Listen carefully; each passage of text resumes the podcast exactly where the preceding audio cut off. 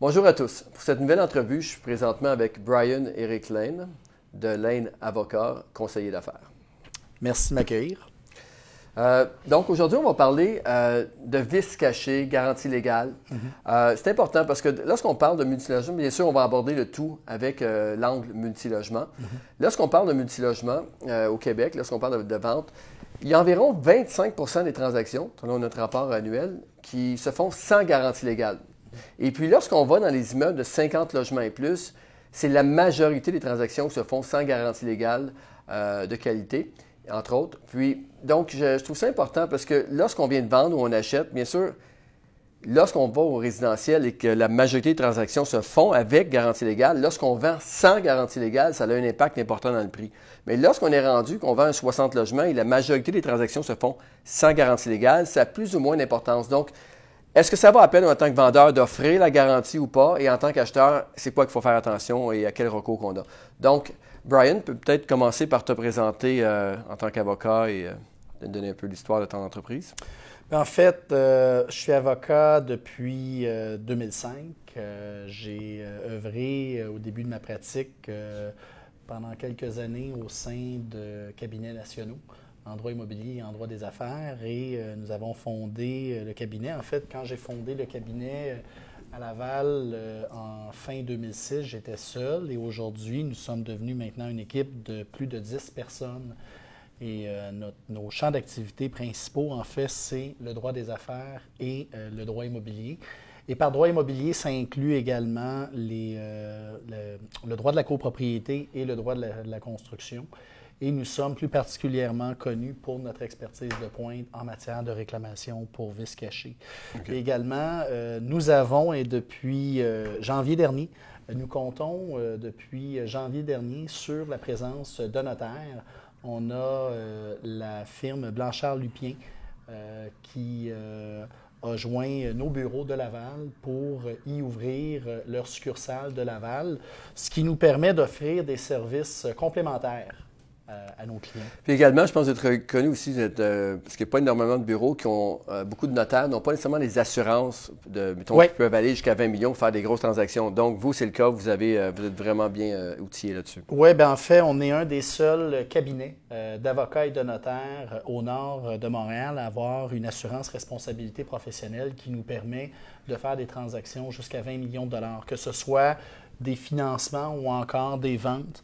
Euh, ça nous permet en tant que tel d'offrir à nos, à nos clients qui effectuent des transactions au-delà de 10 millions ou encore euh, des entrepreneurs euh, qui mhm. effectuent des financements ou des acquisitions. Ça nous permet d'offrir une gamme de services et ce qui évite à nos clients de devoir nécessairement aller dans, devoir aller dans le centre-ville à Montréal pour avoir ce genre de, de service-là parce qu'il n'y a pas énormément de bureaux à l'extérieur de Montréal qui offrent ces services-là. Maintenant, quand on parle de garantie, ou de, mm-hmm. enfin, quand c'est envoyé plutôt la, c'est quoi un vice caché? C'est Puis au niveau, là, on va vraiment, mettons, une mm. approche multilogement, mais que ce soit un multilogement de maison, dans le code, c'est la même chose. Fait que je t'écoute. Ben, le vice caché, en fait, de deux choses l'une. Euh, un vice n'est pas automatiquement un vice couvert par la garantie légale de qualité.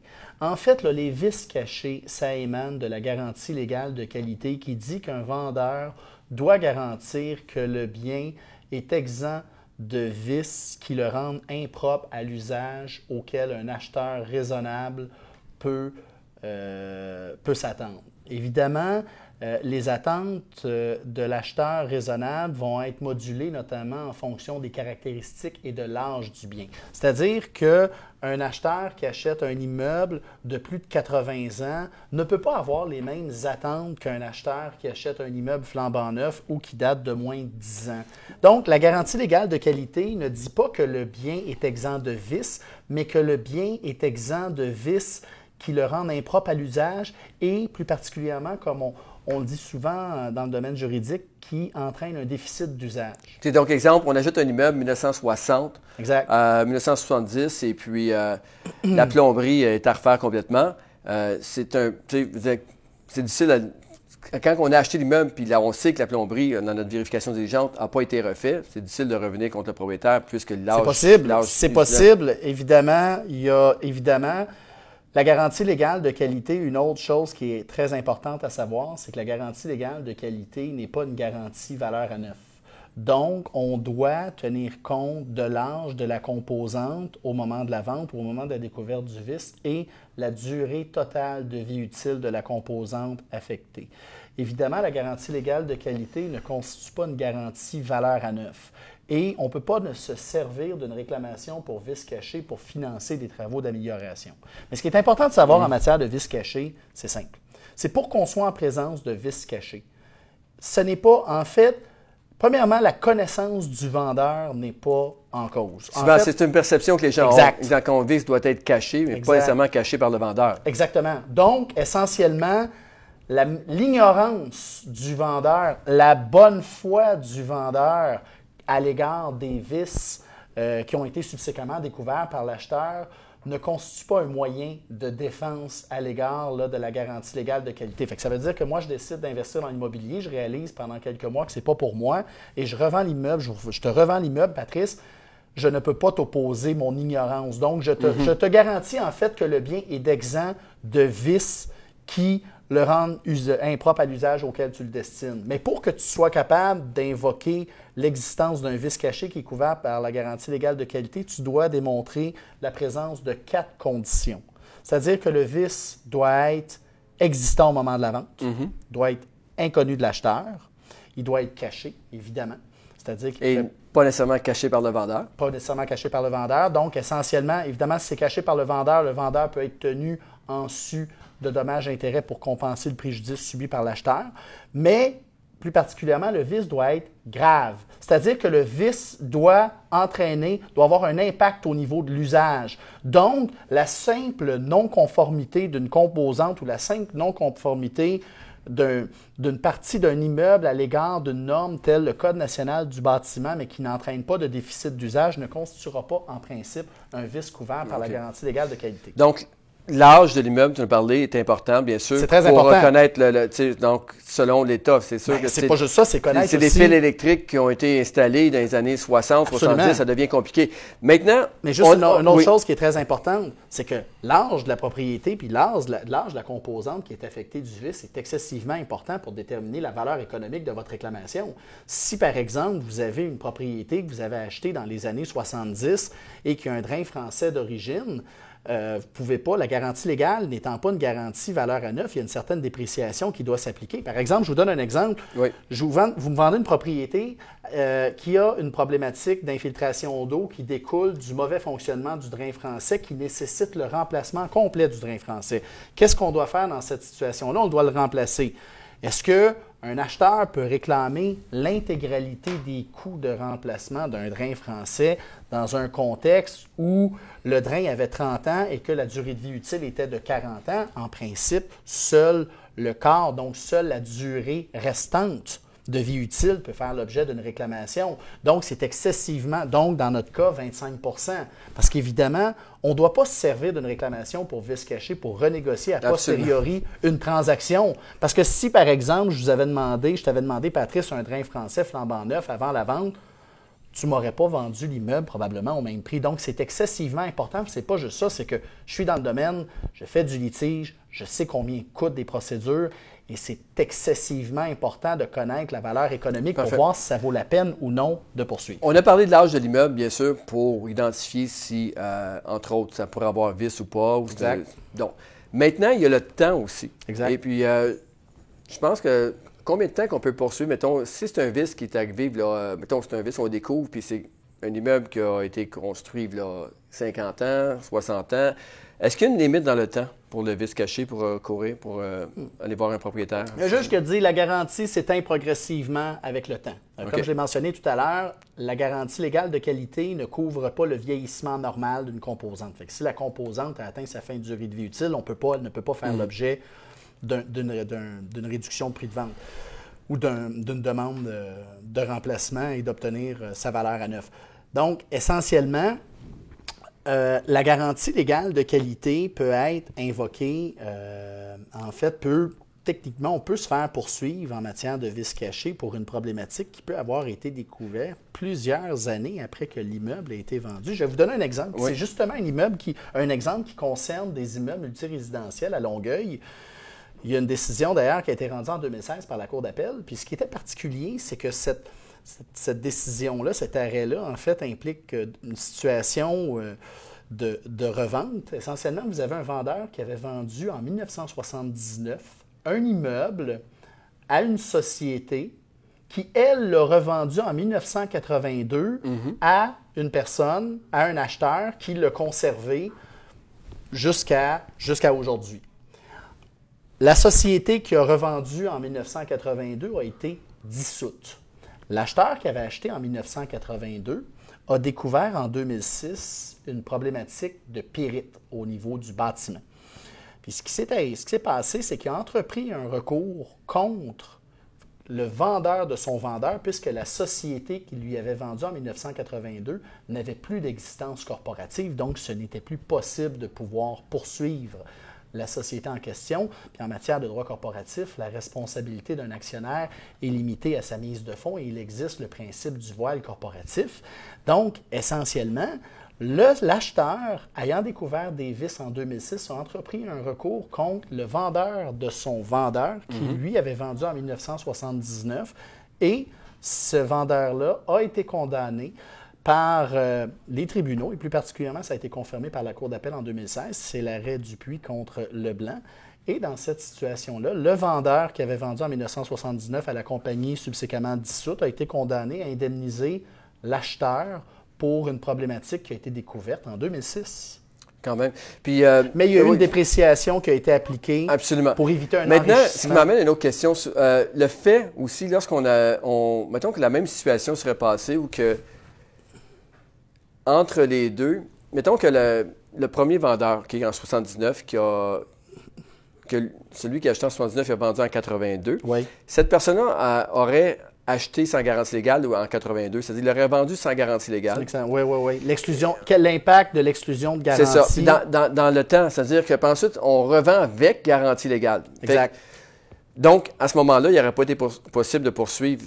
Euh, ben, c'est une excellente question. Euh, essentiellement, ce qui est excessivement, ce qui est important de savoir, c'est que il y a un article dans le Code civil qui est l'article 1442 qui est la codification d'un arrêt qui a été rendu quand j'avais un an en 1979, qui dit qu'en en fait, on peut poursuivre, en fait, essentiellement, on peut poursuivre le vendeur de son vendeur ou un vendeur antérieur. Euh, ça, essentiellement, on peut avoir un immeuble qui peut avoir été construit en 1980 et qui peut avoir été vendu ou revendu à quatre reprises. Et l'actuel propriétaire de l'immeuble peut découvrir une problématique et se rendre compte que son vendeur immédiat est insolvable, est disparu, ou mhm. décédé, et il peut décider d'entreprendre de, un recours direct contre son vendeur. C'est possible de le faire. Sauf que c'est excessivement important de savoir que lorsqu'on poursuit un vendeur antérieur, il faut que chacune des, quatre conditions nécessaires à la présence d'un vice caché, donc inconnu de l'acheteur, euh, existant au moment de la vente, caché et grave, on doit démontrer que chacune de ces conditions-là existait entre notre vente à nous lorsqu'on a acheté comme acheteur. Et toutes les ventes entre celles, entre la nôtre et la vente où le vendeur antérieur poursuivi a vendu. Donc, c'est une preuve qui, qui, qui peut parfois être difficile à effectuer. On doit, on doit démontrer donc que les quatre conditions d'un vice caché étaient présentes lors de chacune des ventes. Mais ce qui est important de savoir, c'est que, les quatre conditions sont présentes dans chacune des ventes. Par contre, si par exemple, vous me vendez une propriété, donc tu me vends un immeuble que toi tu as acheté d'un vendeur mm-hmm. qui t'a vendu sans garantie, mais ton vendeur qui t'a vendu sans garantie, lui a acheté d'un vendeur avec garantie.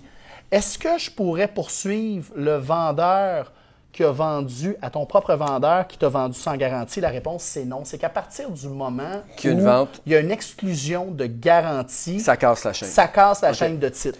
Ça casse la chaîne. Maintenant, dans le même exemple que tu as donné, la personne qui a acheté en 82 euh, n'a pas pu euh, poursuivre ses vendeurs de la société mhm. parce qu'elle a été dissoute. Mhm. Donc, est-ce que c'est une façon de se protéger automatiquement, de, lorsqu'on vend un immeuble, mettons qu'on a une entreprise, on ferme la compagnie par la suite, et là, on se croise les doigts? Ça peut, ça peut être une protection. Ça peut être une, une protection. Il existe, Mais il y, a, il y a quand même des nuances à ça. Hein? C'est pas automatique, parce qu'il peut y avoir quand même... mais il y a le- des règles.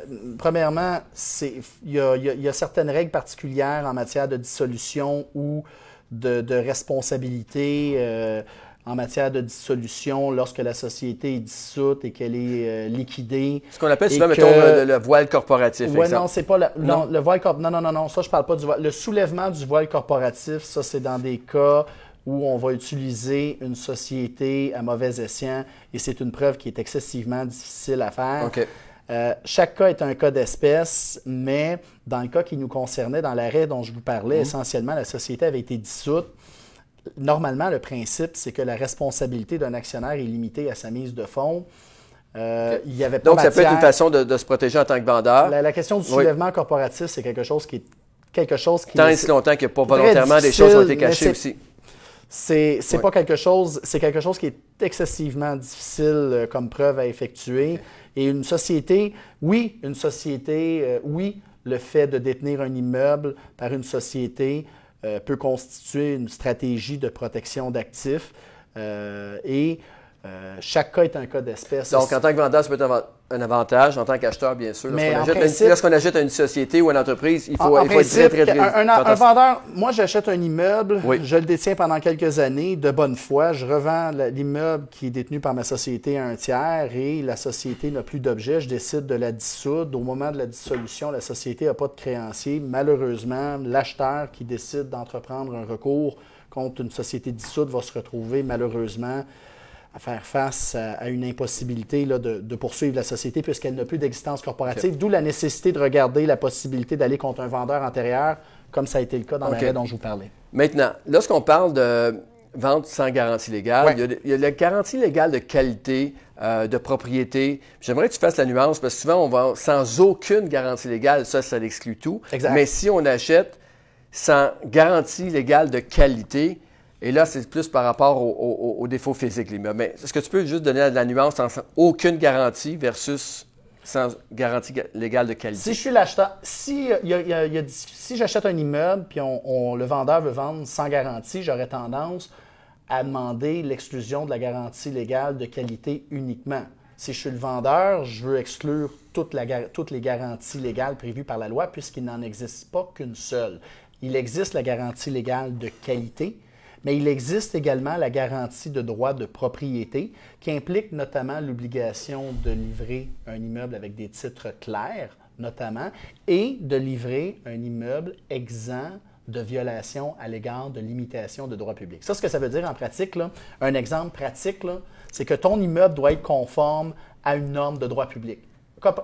L'exemple de nombre de logements. Ça arrive souvent qu'on va. non, attends, mieux que ça, je te donne Oui. un exemple. Le, le nombre de logements, ou encore tu achètes un 48 logements et finalement, tu te rends compte que les cages d'escalier, les portes ne sont pas coupe-feu et deux ans après avoir fait l'acquisition de l'immeuble, un inspecteur de la RBQ se présente à ton immeuble, t'émet un, une en fait, un avis de non-conformité et tu es dans l'obligation de devoir procéder à euh, des travaux de remplacement qui peuvent coûter au-delà de 100 000 pour installer des portes coupe-feu partout. Il faut juste faire la nuance parce que la, la violation contre les limitations de droit public, c'est une garantie qui est distincte de la garantie légale de qualité. La garantie légale de qualité couvre les vices qui entraînent un déficit d'usage, donc qui empêchent l'usage physique du bien, tandis que la garantie contre les violations de aux limitations de droit public, c'est pour les violations proprement dites, les non-conformités. si on donne l'exemple de logements qui sont non conformes, souvent les propriétaires, on va, par, par les années, on bâtit, mettons, euh, on construit deux logements au sous-sol sans Exact. nécessairement de- demander de permis. Et ça, c'est un bon point parce que souvent, Exact. la ville, en taxe, ça va être écrit euh, 30 logements. Exact. Mais à l'urbanisme, ça va être un 28. Exact, exact. Donc, exact. et- puis ça se communique pas toujours les deux départements Exactement. ensemble. Et le fait que la ville ait taxé l'immeuble comme un 30 n'a pas pour effet de soustraire l'immeuble à l'application de la réglementation municipale concernant le nombre de logements OK, parfait. qui relève du département de l'urbanisme. Donc, essentiellement, pratico-pratique, c'est un problème. Mais c'est pas le fait d'avoir des logements non conformes, ça n'entraîne pas un empêchement d'utiliser physiquement le bien. Mais ça constitue une non-conformité qui nécessite de devoir effectuer des travaux correctifs pour démolir les logements qui auront pour effet de baisser la valeur marchande du bien. Oui, c'est ça. C'est dans baisser les valeurs, la restreinte d'usage. Puis dans toutes les promesses d'achat, on parle d'une clause Fait par rapport à essentiellement, ça. Oui. la question que tu me posais à la base, c'est au niveau du vocabulaire, euh, euh, au niveau à savoir quand on exclut la garantie, ben, c'est important de préciser quelle garantie qu'on exclut. Exclut. Maintenant, souvent, on va voir la phrase également à la fin, au risque et péril de l'acheteur. Est-ce que le fait de mettre cette phrase-là ou pas a un impact? L'exclusion de garantie ne répond pas d'un langage spécifique. Il faut que la clause soit suffisamment claire pour connaître l'intention des parties. Évidemment, si on exclut la garantie, si on exclut les garanties légales ou sans aucune garantie légale, on va inférer qu'il y a eu exclusion à la fois de la garantie légale de qualité et de la garantie légale du droit de propriété. Mais qu'on de- au risque et péril de l'acheteur, ça n'a pas pour effet Quand tu parles Euh, de, droit de propriété, on- souvent les gens vont dire dans le, ce jargon un peu les, les titres, c'est ça? les titres ou Oui. encore la limite, les violations, les non-conformités. Parfait, OK. Euh, maintenant, on, on, quelqu'un qui je, Oui, une façon de se protéger euh, lorsqu'on achète sans garantie, c'est de souscrire notamment une police d'assurance titre immobilière. Absolument. Euh, à l'égard là, des non-conformités, là, comme par exemple, on parlait de l'exemple des, des logements non conformes. Dans certains cas, il y a certains assureurs qui peuvent couvrir cette situation. Donc, c'est ça. C'est automatiquement, euh, suggère à un acheteur, lorsqu'il achète sans aucune garantie légale euh, de qualité ou, ou qui exclut toutes les, ga- les- les garanties, de, prendre une assurance titre automatiquement. Parce que C'est que- Au prix que ça coûte, par Ouais. rapport aux protections que ça donne, je le recommande. Mais je tiens à mentionner une chose, c'est que le fait de vendre sans garantie ne constitue pas une protection absolue pour un vendeur. Plus particulièrement, ça n'a pas pour effet de libérer le vendeur des conséquences de- de- d'une faute lourde ou intentionnelle de sa part. Donc, Mhm. une exclusion de garantie peut techniquement être sans effet si le vendeur a commis une faute lourde ou Exactement. intentionnelle Parce ou que a souvent, les commis gens. Oui, un si quelqu'un veut dire, moi, je vais vendre sans garantie légale parce que j'ai tel, tel problème, ben c'est pas nécessairement, mais tu es au courant. Donc, nous, bien sûr, c'est la transparence qui va être importante maintenant. Fait qu'on va, quand tu, à partir du moment que tu déclares comme il faut tous les problèmes que tu as connaissance, tu ne seras pas plus protégé si tu vends sans garantie légale ou pas. D'où l'importance, en fait, euh, il existe ce qu'on appelle une obligation générale d'information. Évidemment, là où s'arrête l'obligation du vendeur de s'informer, commence celle de l'acheteur de s'informer et de veiller à la protection de ses propres intérêts. Sauf que ce qu'on doit savoir, c'est qu'un vendeur a l'obligation de divulguer tout fait qui peut, qui peut être déterminant sur le consentement de l'acheteur à acheter. Ce que je veux dire, en fait, c'est que comme vendeur, quand vous avez connaissance d'éléments qui peuvent objectivement influencer ou avoir un impact sur la transaction, divulguez-le. Vous avez beau vendre et exclure la garantie légale de qualité ou encore la garantie de droit de propriété, si vous faites défaut de divulguer un élément qui peut objectivement influencer la transaction, vous pouvez voir votre responsabilité être euh, retenue. Comme par exemple, je vais Euh, vous donner juste un exemple. Parce qu'il nous reste un peu, un peu de temps. Oui. Si on va, mettons, quelqu'un qu'on achète un immeuble euh, ou qu'il y a un, la- un locataire qui est problématique, le fait qu'on tombe, ça, est-ce que ça peut être un vice caché ou pas? La- un vendeur qui volontairement, là. euh, La garantie ouais. légale couvre les vices qui empêchent de jouir et d'utiliser physiquement le bien. Est-ce qu'un est que le fait- un locataire qui fait défaut d'effectuer ses paiements de loyer ou qui est potentiellement problématique cause ou entraîne un déficit d'usage? Je ne le crois pas. Je ne crois pas que ça peut être assimilé à un vice caché, sauf que si le locataire est tellement problématique et que le locataire, son comportement et sa façon d'agir est un élément qui peut avoir un impact déterminant au niveau de la transaction et, et potentiellement au niveau du consentement de l'acheteur à acheter, je crois que le vendeur est tenu de divulguer tout élément important qui est susceptible d'affecter le consentement de l'acheteur. Donc, pour terminer, euh, Brian, euh, on pourrait parler aussi de la contamination, qui est également un, un, euh, sujet qui est, qui est souvent abordé lors des, des vices cachés. Donc, euh, est-ce que, comment on peut voir le fait qu'un immeuble soit contaminé à l'huile, est-ce que ça devient un vice caché ou pas? Les tribunaux ont, dé- ont considéré que la contamination, euh, la présence d'hydrocarbures peut constituer un vice caché, mais ce n'est pas absolu. Comme j'ai mentionné, pour être en présence d'un vice caché, une des conditions, c'est qu'on doit démontrer que le vice doit être entraîner un déficit d'usage. Il y a certaines décisions où les tribunaux en sont venus à la conclusion que la seule présence d'hydrocarbures ne constitue pas, en, l'absence de preuve de déficit d'usage, ne constitue pas en soi un vice caché. Donc, quand on découvre une problématique de présence d'hydrocarbures, on le sait, en matière d'immeuble, la présence de contamination dans le sol peut avoir un impact au niveau de la capacité de refinancer l'immeuble, au niveau de la valeur marchande, au niveau de la revente. Donc, lorsqu'on, oui, la présence d'hydrocarbures peut être euh, considérée comme un vice caché, mais on doit démontrer le déficit d'usage qui en découle. Et parfois, on peut quand même, malgré tout, louer l'immeuble, l'utiliser, l'habiter. Mhm. Et souvent, dans plusieurs décisions, j'ai vu des cas où on escamotait une preuve essentielle qui est la perte d'usage et plus particulièrement la perte de valeur. Parce que le déficit d'usage peut être d'ordre économique et la perte de valeur liée à la seule présence d'hydrocarbures peut euh, constituer en fait un déficit d'usage pouvant euh, entraîner l'application de la garantie légale de qualité. Il y a également la présence de réservoirs de... Parce qu'il y a une perte de valeur euh, vraiment importante qui peut se faire, parce que si le, propriétaire n'est plus capable de refinancer son immeuble, Exactement. ça devient... Mais comme je le disais au début, c'est c'est pas parce qu'on a une présence de non-conformité ou d'un problème que c'est suffisant. On doit démontrer que ce problème-là ou cette non-conformité-là est constitutive ou entraîne un déficit d'usage. Donc, il faut faire la preuve du dommage, de l'impact du vice sur l'usage physique du bien ou la valeur économique du bien. Parfait. Donc, euh, écoute, je pense qu'on a fait quand même euh, pas loin de 25 euh, minutes déjà. Et puis, ce que je proposerais, c'est peut-être juste un mot de la fin pour l'auditoire. D'apparence simple, les règles en matière de recours pour vice caché recèlent et impliquent beaucoup de nuances, beaucoup de recul. Euh, avant d'en venir à la conclusion, à savoir si vous êtes ou non en présence de vice caché, une vérification diligente, un due diligence doit être effectué. Mhm.